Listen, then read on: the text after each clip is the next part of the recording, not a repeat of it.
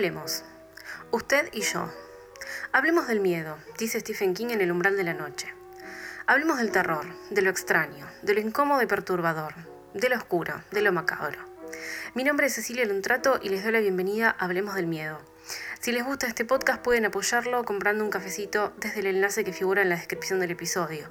Recuerden también que si son amantes de las lecturas de terror, mis novelas y relatos se encuentran disponibles en Amazon. Buenas noches, buenas y lluviosas, lluviosísimas noches por acá por Buenos Aires. Eh, la verdad que se está lloviendo todo. Eh, me gusta, no digo que no, pero es como que del invierno ya estoy un poco hinchada las pelotas. Estoy hinchada las pelotas de muchas cosas últimamente. ¿eh? En los últimos episodios es como que siempre me quejo de algo. Mm, bueno, ya está, les di la, la, quejita del día, la quejita de la noche, eh, el invierno, listo. Bueno, eh, vamos a empezar con el tema de hoy, vamos de lleno al tema de hoy porque es algo de lo que quería hablar hace un montón. Eh, ustedes saben que siempre a mí me gusta traer cosas acá al, al podcast que sean de nada, episodios históricos. la sección de historia es eso, son eh, vidas de personas que pasaron por el mundo, eh, que dejaron huella, una huella grande, eh, que no pasaron desapercibidas y que llevaron las cosas a otro nivel, ¿no? En este caso, bueno, relacionado por supuesto al terror, que incluso se hicieron un montón de adaptaciones de su vida y, y, puesta como personaje en un montón de películas, libros y, demás historias, porque fue realmente eh, una leyenda. ¿sí? Estamos hablando de Mary Lebeau, que es la reina del vudú, nada más y nada menos. Em, a ver, vamos a, estructurar un poco el episodio centrándonos obviamente en la vida de, esta mujer que fue eh, una leyenda, como les digo, en lo que es Nueva Orleans y en el mundo, ¿no? Actualmente hay gente que viaja a Nueva Orleans y la parada obligada es la visita a la tumba de Mary Lebeau, em, porque tiene una historia de vida muy interesante relacionada con eh, la magia, ¿sí? Básicamente con la magia, con el vudú, que, se practica y se practica en, la zona de Nueva Orleans. Eh, así que nos vamos a trasladar, vamos a irnos hasta, hasta esta zona del sur de los Estados Unidos, eh, así a, esos pantanos, a esa zona tan misteriosa, llena de leyendas, de brujería y de, y de personajes, grandes personajes ilustres como fue esta mujer, y un montón de otros más, ¿eh? porque hay un montón de otros, otras personas que dejaron huella en la historia de, Nueva Orleans, pero que bueno, vamos a, tratarlas en algún otro episodio quizás. Em, Mary Lebeau nació el 10 de septiembre de 1794, se cree, porque es una historia eh, situada en una época bastante antigua, nació en Nueva Orleans, en el estado de Luisiana. Su padre fue Charles Lebeau, que fue un hacendado mulato, un hombre muy rico, y Darcental Margueto, que era una esclava liberada. ¿sí? Acá vamos a hacer un parate, después igualmente vamos a ahondar un poquito en el tema. En la zona de Nueva Orleans, la, la esclavitud obviamente estaba a la orden del día en esas épocas, pero era como un poco más flexible que en otras regiones del mundo. ¿sí? Entonces, eh, los esclavos, la, la, legislación decía que los esclavos podían comprar su libertad. Era un poco a ver, era un poco medio una utopía, ¿no? Porque si vos trabajas duro, podés llegar a comprar tu libertad. Si, conseguís la plata necesaria, eh, podés comprar tu libertad. Bueno, había esclavos que lo habían logrado. Y Dercental Margueto, que era la madre de, de Marie, eh, lo había logrado, ¿sí? Bueno, con el tiempo, Marie se va a convertir eh, en una joven bellísima, hermosa, eh, con unos ojos de una mirada muy penetrante, muy, muy atractiva, muy atrayente, ¿sí? la, la, fisonomía y la personalidad de, esta mujer. Y supuestamente se dice que murió el 16 de junio de 1881. Esta es la breve ficha de Mary Lebu, pero primero yo les quiero contar un poco acerca de lo que es el vudú, ¿sí? Porque, a ver, nosotros vamos a contar la historia de una mujer que fue proclamada reina vudú. Bueno, bien, ¿qué es el vudú? Bueno, el vudú llegó a la zona de Luisiana específicamente en el periodo de la colonia. Eh, los esclavos de, África, eh, de, África Occidental y de África subsahariana también, eh, eran llevados a Estados Unidos y con ellos llevaban, por supuesto, su cultura y sus creencias. Estas creencias incluían prácticas con plantas, básicamente con plantas, raíces, hierbas, y bueno, se creaban eh, amuletos, eh, se honraban y, se adoraban a dioses, a sus propios dioses. ¿Y qué pasó? Esto se combinó un poco, bastante, un poco bastante con el catolicismo que predominaba en, la zona, en Estados Unidos. Eh, y eso se convirtió en el núcleo del vudú de Luisiana, ¿sí? esta combinación de, estas dos religiones. ¿Qué hacía un brujo vudú o una bruja vudú? Bueno, combinaba cosas, eh, hacía recetas eh, con ingredientes, eh, usaba todo lo que sus antepasados les habían enseñado y les habían transmitido de generación en generación y los combinaban con los ritos del catolicismo también. Em, no sé, por ejemplo, agua bendita, que es una práctica católica, con una raíz, con alguna hierba y se obtenía un amuleto, ¿sí? bendito por ambas religiones. Eh, había crucifijos también que usaban, o sea, era como toda una mezcla muy grande de cosas.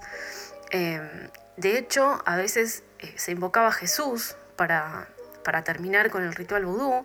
Bueno, y esta combinación del vudú africano con el catolicismo eh, hizo que esta, esta, religión que, fuera aceptada por muchos de, los europeos que venían de, allá a vivir a Estados Unidos eh, y, que no dijeran nada, ¿no? Que lo aceptaran tranquilamente.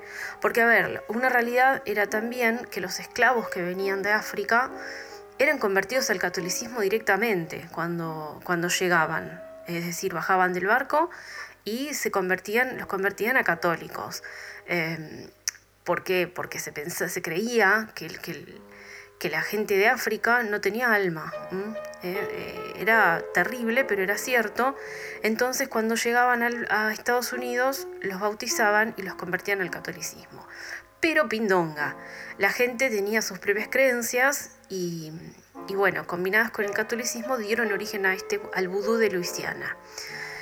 Em, otros elementos esenciales de, la religión vudú era los, todo lo que son los ancestros, ¿eh? los antepasados, lo que son los guías espirituales en el vudú. Em, respetaban mucho a los ancianos, eh, también fusionados con, esto de, la práctica católica de, rezar, ¿sí? adoptaron eso y le rezaban a sus antepasados también. Eh, también se dice que Luisiana tiene muchos eh, de los santos como santos propios, eh, como, también espíritus. Esos espíritus son llamados a través de, lo que es la, la, música, cantos, danzas, bailes y demás, para que el espíritu venga al individuo, a la persona, que es una, digamos, una posesión buena, ¿sí? Eh, ¿Y qué es, cómo, cómo, combinamos esto con, esto de las, de las, reinas y los reyes del vudú? Bueno, son mujeres muy influyentes, muy poderosas, también se las considera guías a estas mujeres, se las considera eh, sanadoras también, y son las que llevan adelante todas las ceremonias, todas las que la dirigen, eh, dirigen estos rituales con las canciones, con los bailes, con las oraciones, estas son que llaman a estas, a estas divinidades, a estos ancestros y antepasados y a los loa, que se llaman así, a los guías espirituales. A través de estos loas em, y, de estos rituales buscan respuestas, tienen respuestas, las obtienen de hecho, eh, a todos los, nada, todos sus problemas, eh, sus problemas ya sea sentimentales, de salud, eh, tienen recetas curativas, para protección también se los invoca. Y bueno, estas mujeres son, todavía siguen siendo consejeras y chamanas em, digamos que son como un life coach, que ahora está tan de moda lo de los life coach, pero eh, espirituales, ¿sí? Em, para dar orientación, ¿sí? A las personas. Las personas que, practican el vudú eh, se apoyan muchísimo en lo que son sus guías, ¿sí? Yendo a la historia ya un poco más, y hecha está brevísima, porque, a ver, la historia del vudú y del vudú del sur de Luisiana es muy interesante, yo les recomiendo que lean sobre esto si les interesa, porque es como, nada, a mí me interesa, me gusta mucho. Quise hacerles un resumen breve de esto para que ya nos podamos meter de lleno en lo que es la historia de esta reina vudú. La historia de Mary Lebu comienza con su abuela, con su abuela que se llama Catherine, que también la trajeron de África a Estados Unidos cuando tenía nada más que 7 años. Catherine era una, se desarrolló como, como una mujer fuerte, como una mujer eh, con, mucha voluntad, muy, muy, muy entera, y pudo comprar su libertad. esta es una de las esclavas que yo les decía antes, que, por la ley que había en Luisiana, los esclavos podían comprar su libertad y ella lo logró. Logró comprar también una casa, trabajó mucho y tuvo cinco hijos. Y también sus cinco hijos fueron liberados. Acá ya vamos, tenemos una, eh, una expresión de fortaleza increíble, ¿no? Porque era muy difícil lograr esto. Una de las hijas de Catherine, que se llamaba Marguerite, que fue la mamá de Mary, era propiedad de, del propio padre de él. Eh, esto pasaba mucho. Y Marguerite fue liberada de su padre cuando, tenía 18 años, pero, eh, bueno, una de cal y una de arena, ¿no? Le arreglaron un matrimonio con un hombre blanco, que era muchísimo mayor que ella y demás. Em, bueno, tuvo tres hijos con, este hombre. Eh, pero bueno, a ver, ella tenía sus propios planes también, ¿no? Em, no estaba enamorada de este hombre pero bueno, siguió con su vida, le puso onda y siguió adelante. Como ella tenía sus propios planes y su propia vida también, conoció a otro hombre mientras estaba casada, que se llamaba Charles Leveux, que eh, era el hijo de un político muy importante de Nueva Orleans. ¿Qué pasó acá? Bueno, un poco trágico todo. Esta aventurilla les costó bastante caro porque, nada, embarazo no deseado e inesperado, eh, nació Mary el 10 de septiembre de 1794, dicen los registros, pero algunos aseguran que fue entre 1794 y 1801. Eh, la madre de Mary, o sea, muy, muy, muy eh, miedosa de lo que le podría pasar a su propia hija, ¿no? Si descubrían lo que, lo que había sucedido con este hombre, la dejó, se la dejó a su madre, ¿eh? se la dejó a Catherine. Y volvió a su matrimonio arreglado con este hombre mucho mayor que ella, con el que había tenido tres hijos previamente. Entonces, eh, nada, Mary creció con su abuela, con Catherine, tuvo una vida buena, no se sabe mucho de qué, de qué pasó entre su infancia y sus 18 años. ¿Y por qué digo 18 años? Porque fue el momento eh, cuando ella se casó, ¿sí? Se casó con un hombre, eh, un hombre afroamericano también, hombre libre, que venía de Haití, que se llamaba Jacques Paris. Eh, se dice que ambos eran practicantes de vudú, a pesar de que ambos eran católicos, los, porque estaban bautizados y demás, y se casaron en una catedral católica en la Catedral de San Luis, bueno, ambos practicaban vudú juntos. Tampoco tuvieron, ellos no tuvieron hijos, no tuvieron, no tuvieron descendencia, pero, sin embargo, Los registros de la Catedral de Saint Louis, donde se casaron, tienen eh, a dos, dos niñas registradas, dos hijas supuestamente, que se llamaban Marie Angélie Paris. En el año 1823 figura este bautismo y Felicité, bautizada en 1824. Acá hay un punto porque la fecha de bautismo de esta última niña, de Felicité, dice que tenía 7 años cuando la bautizaron, lo que, a ver, significaría que nació, acá tengo anotadito, eh, más o menos en, 1817, dos años antes de que se casaran Marie y Jacques. ¿Se entendió? O sea, probablemente esa niña haya nacido de otro, de otra relación de Marie Lebeau. Bueno, el tema es que estas niñas están registradas en los registros de la iglesia de nacimientos, pero nunca, nunca se vieron, nunca aparecieron, digamos. Eh, nunca, nunca, nunca se la vio a Marie y a su marido con hijas o con hijos. Y encima de todo esto, este hombre, Jacques Paris, también desapareció, en circunstancias muy poco claras, muy misteriosas, y tampoco existe ningún registro de la muerte de este hombre. Eh, así que acá ya tenemos el primer, eh, la el primer misterio de la vida de Marie, porque hay varios. A partir de la muerte de este hombre, de su marido, se empezó a, ella misma se empezó a hacer llamar la viuda París. Y ahí sí es como que dijo, bueno, vamos para adelante con el vudú, es lo que yo estoy destinada a hacer, y empezó a practicarlo de forma, eh, nada, explícita y abierta para todo el mundo. Eh, no, no, no, no lo ocultó, digamos.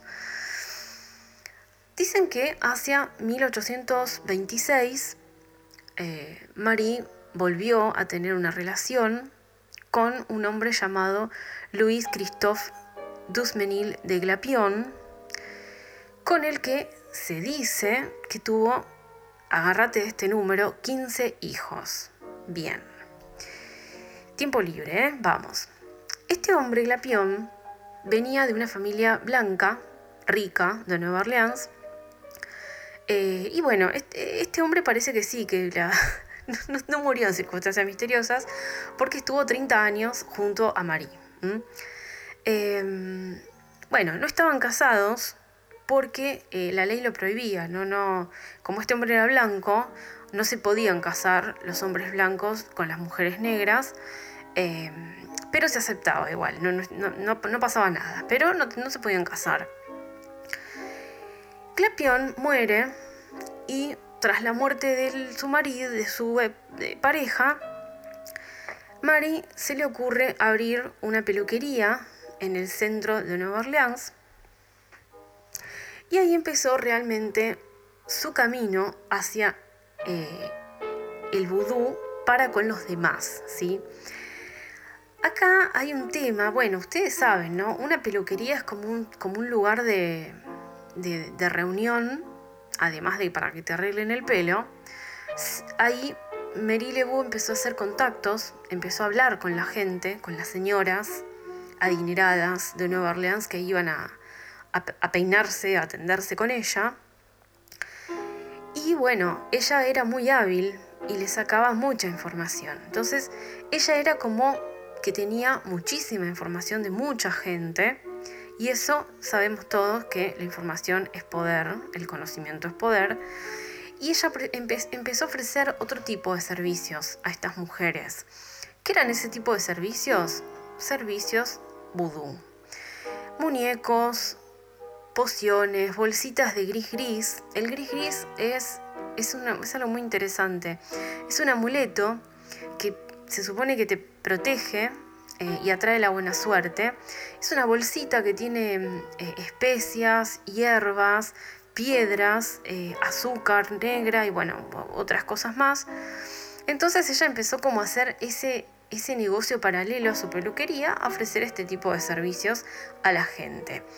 De a poco se empezó a ser conocida, muy conocida en, la zona, empezó a tener renombre la empezaron a respetar y la empezaron a temer. Eh, porque, a ver, todo lo que no se conoce es temido, ¿no? Entonces la gente que no conocía el vudú eh, le temía a ella. Más allá de que aparte ella tenía, como dije, una personalidad muy fuerte, imponía mucho, mucho respeto eh, y era una combinación como fuerte. Em, ella tenía mucho conocimiento de vudú, sabía cómo hacer para, hacer estas pociones, eh, como todos los ingredientes que usaba los conocía a la perfección. Em, a ver, se dice también que muchas cosas de las que ella hizo podían provocar enfermedades, em, que la gente alucinara eh, y hasta la muerte, ¿sí?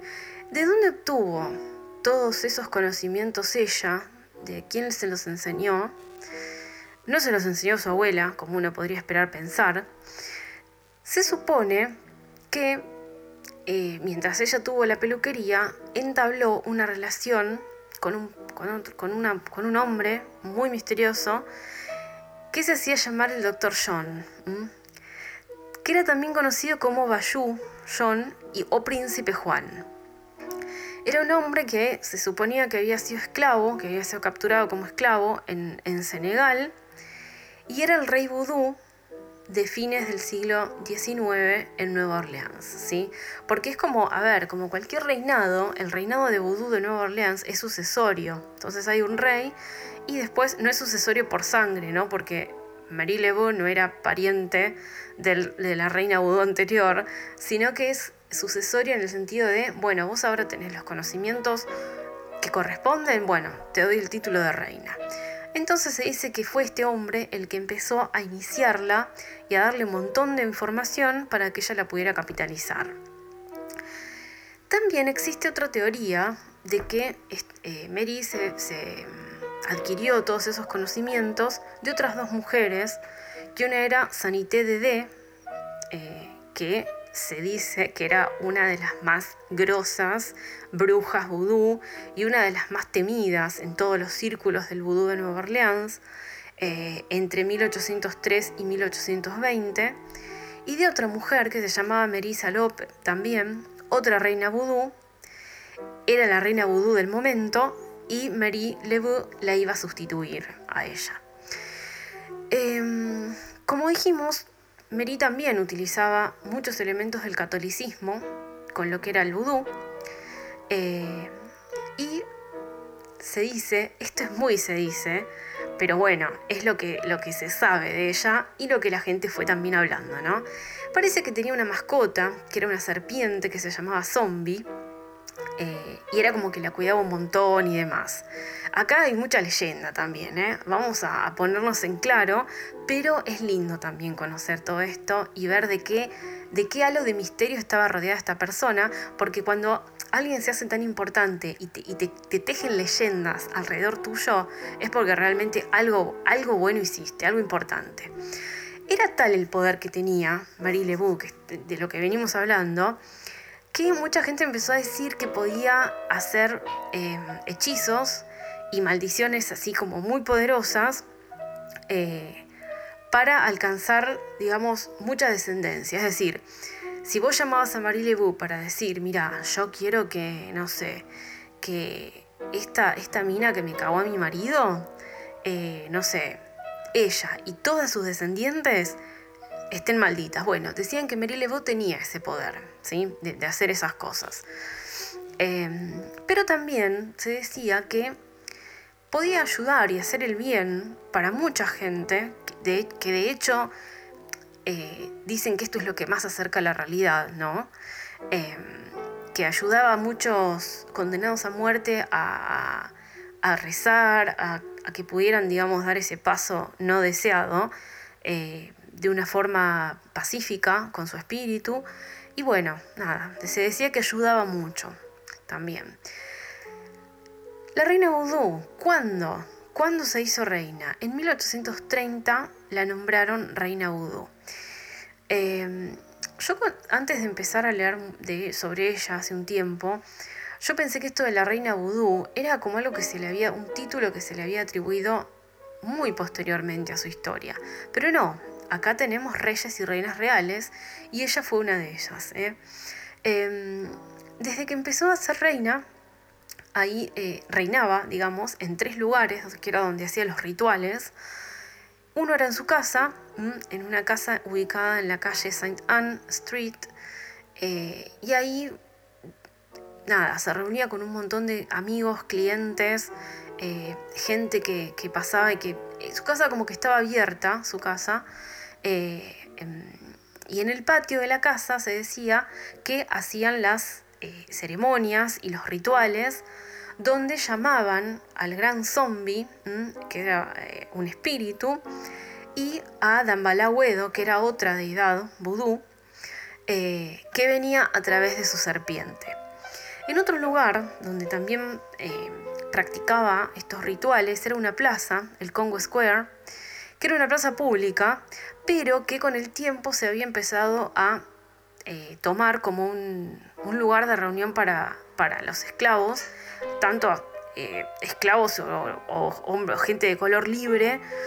Eh, y ahí se reunía Mary con ellos el domingo, los días domingo, para orar y hacer danzas, y bailar, y bueno, danzas rituales. Y otro lugar, el último lugar donde, se, donde, donde ella reinaba, digamos, eh, era Bayou St. John's, que era donde se llevaban a cabo las principales ceremonias entre los que eran iniciados a la, al vudú. ¿sí? Bueno, ahí lo mismo, cantaban, bailaban, tocaban los tambores, bueno, y todos los que participaban eran poseídos por un espíritu. Eh, acá sí era, ella iba acompañada de su rey, el rey del momento, o alguno otro hombre que era de menor rango, pero que la, secundaba ella también. Em, bueno, Marie Lebeau reinó. Eh, fue como, fue eh, una mujer poderosa, realmente poderosa, entre, entre los negros y entre los blancos. Eh, así que su reinado siguió hasta que falleció y bueno, su muerte también está envuelta en mucho misterio. Eh, se dice que murió en 1835 a los 41 años, pero otra vez los registros oficiales de la ciudad de Nueva Orleans dicen que la muerte de una tal Marie Glapion Lebeau fue en 1881 y esto nos diría que en realidad murió a los 86 años. Eh, fue enterrada en el cementerio de Saint Louis, eh, número uno, según los registros, con otros miembros de la familia. Y les quiero leer el obituario que publicó el, el diario, el periódico The New Orleans Daily Picayune, que dice, Aquellos que alguna vez pasaron por la pintoresca y antigua casa en Saint Anne, entre las calles Rampart y Borgoña, con su alta valla de aspecto frágil frente a la cual se ven un árbol o dos, han notado a través de la puerta abierta en los últimos años a una anciana decrépita con el pelo blanco como la nieve y una sonrisa de paz y satisfacción iluminando sus rasgos dorados. Desde hace unos años ha sido echada de menos de su lugar habitual. La anciana débil yacía en su cama con su hija y sus nietos a su alrededor que la atendían. ¿sí? Bueno, tuvo una vida eh, distinta. Eh, fue, digamos, una mujer que nació libre y que pudo, eh, digamos, escalar a su manera posiciones en la sociedad de Nueva Orleans fue por sus poderes, fue por su inteligencia, porque a ver, acá tenemos un tema que es, cuando ella se abre la peluquería, eh, era una fuente de información eh, insuperable, porque todos iban ahí. Ella tenía mucho carisma, mucho magnetismo, eh, y, y, todos querían hablar con ella, todos querían confiarle sus problemas, y cuando ella abiertamente dice que hace vudú, que practica el vudú y que funciona y que, bueno, eh, todos comienzan a requerir de sus servicios.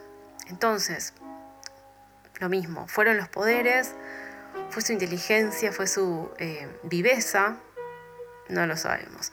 Para mí viene un poco de las dos cosas, quizá.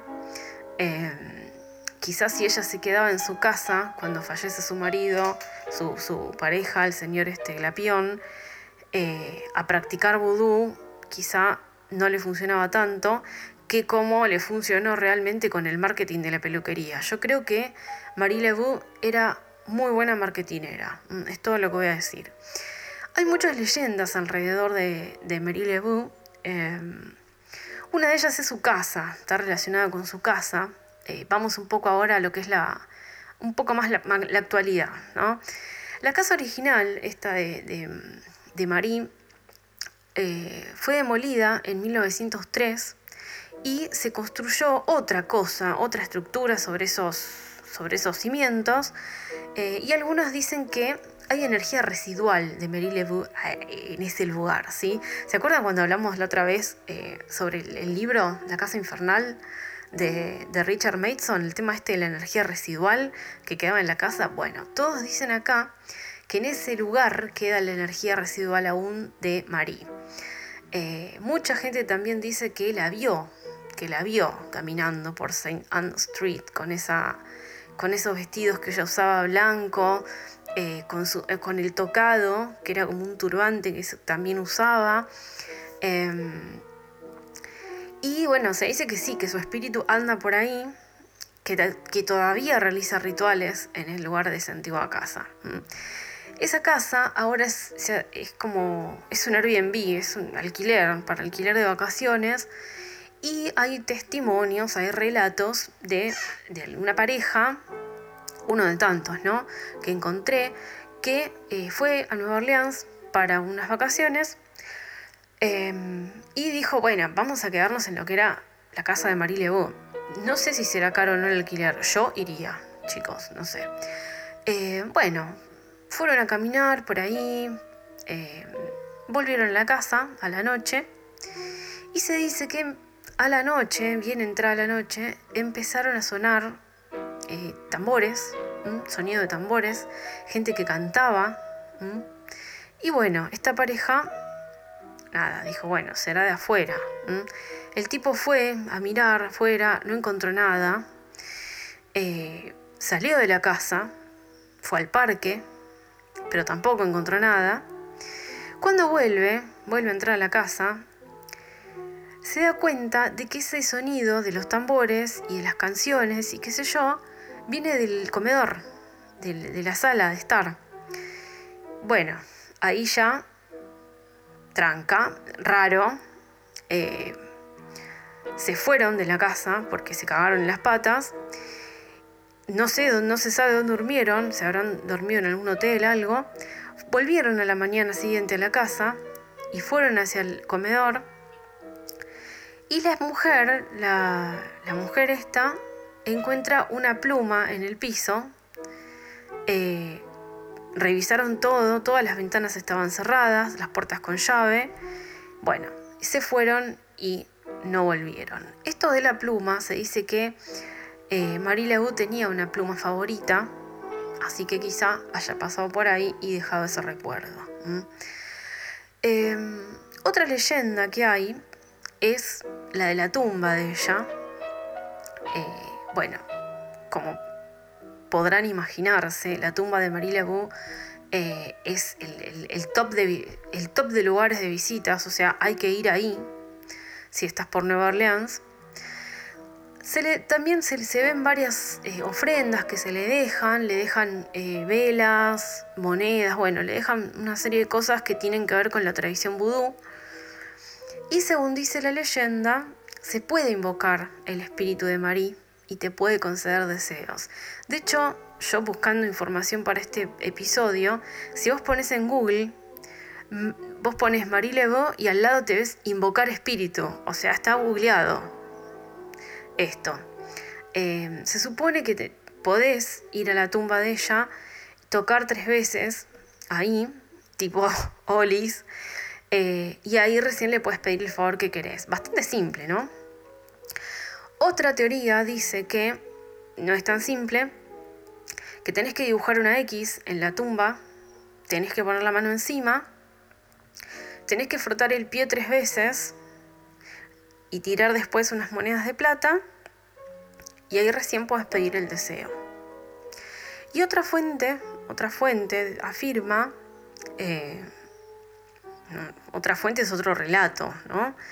Em, que también hay que dejarle ofrendas como comida, dinero, eh, flores, y después pedís el, el favor que querés que ella te cumpla, después de dar tres vueltas y marcar la cruz en la piedra. O sea, es como medio al revés. Eh, parece que Marie Lebu es medio troll. Eh, y a uno le dice, no, tenés que invocarme así, al otro le dice, no, tenés que invocarme así. nada, dejo a libre criterio de cada persona que crea en lo que quiera, ¿no? Y también tenemos la leyenda, por supuesto, a ver, hay una leyenda de su casa, hay una leyenda de su tumba, hay una leyenda de su fantasma, por supuesto. Em, hay, varios relatos y encuentros con Marie Lebu como fantasma, eh, y según cuenta una de las historias, resulta que un vagabundo se, quedó ahí dormido eh, en, una tumba en un cementerio, pero después de quedarse dormido se despertó. Eh, ¿Por qué? Por el ruido de tambores y cánticos. Pero a él le parecieron medio espeluznantes entonces estos, estos sonidos. Resulta que estaba en la tumba de Marie Lebeau. Y ahí había fantasmas, llenos de fantasmas. Hombres, mujeres, que estaban bailando alrededor de la tumba. Y en el centro estaba parada Marie Lebeau y la boa zombie. ¿Eh? Excelente. Despertarte así, la verdad, un 10. Otro hombre dice que tuvo otra experiencia cerca del cementerio de Saint Louis, donde está Marie, más o menos por la década de 1930, cuando una vieja, una ancianita, eh, entró en la farmacia de, donde él era también cliente. Por alguna razón, la señora dejó muy asustado al, hombre. Eh, y el hombre se fue atrás de la tienda. Esto es como, está muy confuso esto, pero vamos a, vamos a contarlo tal como está. Dicen que la mujer le preguntó al hombre si no la conocía. Le dijo, ¿no me conoces? Y el hombre le dijo, no, no la conozco. La mujer parece que se enojó, le dio un cachetazo al tipo saltó en el aire levitando por la puerta y cuando pasó por encima eh, del muro del cementerio, llegó hasta el, se fue hasta el cementerio y desapareció así como que se desvaneció en el aire. Eh, nada, el hombre siguió aterrorizado porque, a ver, salió y miró hacia donde la señora se había ido y se fue, se perdió en el cementerio la viejita esta. Entonces, el empleado de la farmacia, eh, otro empleado, le dio un whisky medio para revivirlo y le dijo, señor, esa era Marie Lebu. Así que bueno, parece que el, fantasma de, Marie Lebu anda troleando a la gente ahí en, por Nueva Orleans. Yo personalmente, eh, Nueva Orleans es un objetivo en mi vida para visitar Así que probablemente me la cruce. Si me la cruzo se los voy a contar. Porque, por supuesto, eh, voy a ir a su tumba, claramente. Apariciones. Apariciones de Marie Lebu en la ficción hay un montón. Yo, la verdad, me quedé sorprendida. Y de hecho había cosas que vi que estaba ella como, como personaje, como participando, y yo no me di cuenta. Dije, ah, la mierda. Bueno, de todas esas yo les quiero traer tres. Les traje tres nada más para que la vean en acción en algún punto eh, desde el lado de la ficción. Uno es Sabrina, eh, Chilling Adventures of Sabrina en Netflix, em, que aparece en el aquelarre, en la temporada, en la última temporada, aparece en el aquelarre de Sabrina, eh, aparece Mary Lou. Otra es, esta es más conocida, protagonizada por la grosa de eh, Angela Bassett, es en American Horror Story en Coven, en la temporada Coven, eh, que es la de las brujas, claramente. Eh, también aparece Mary Lebu. Y otra película, esta es como más tranqui, no es de terror, Blues Brothers 2000, que en realidad no es Marie Lebu en sí, pero está inspirado en ella, que es el personaje de Queen Musette, eh, que, la interpretó Erika Badu.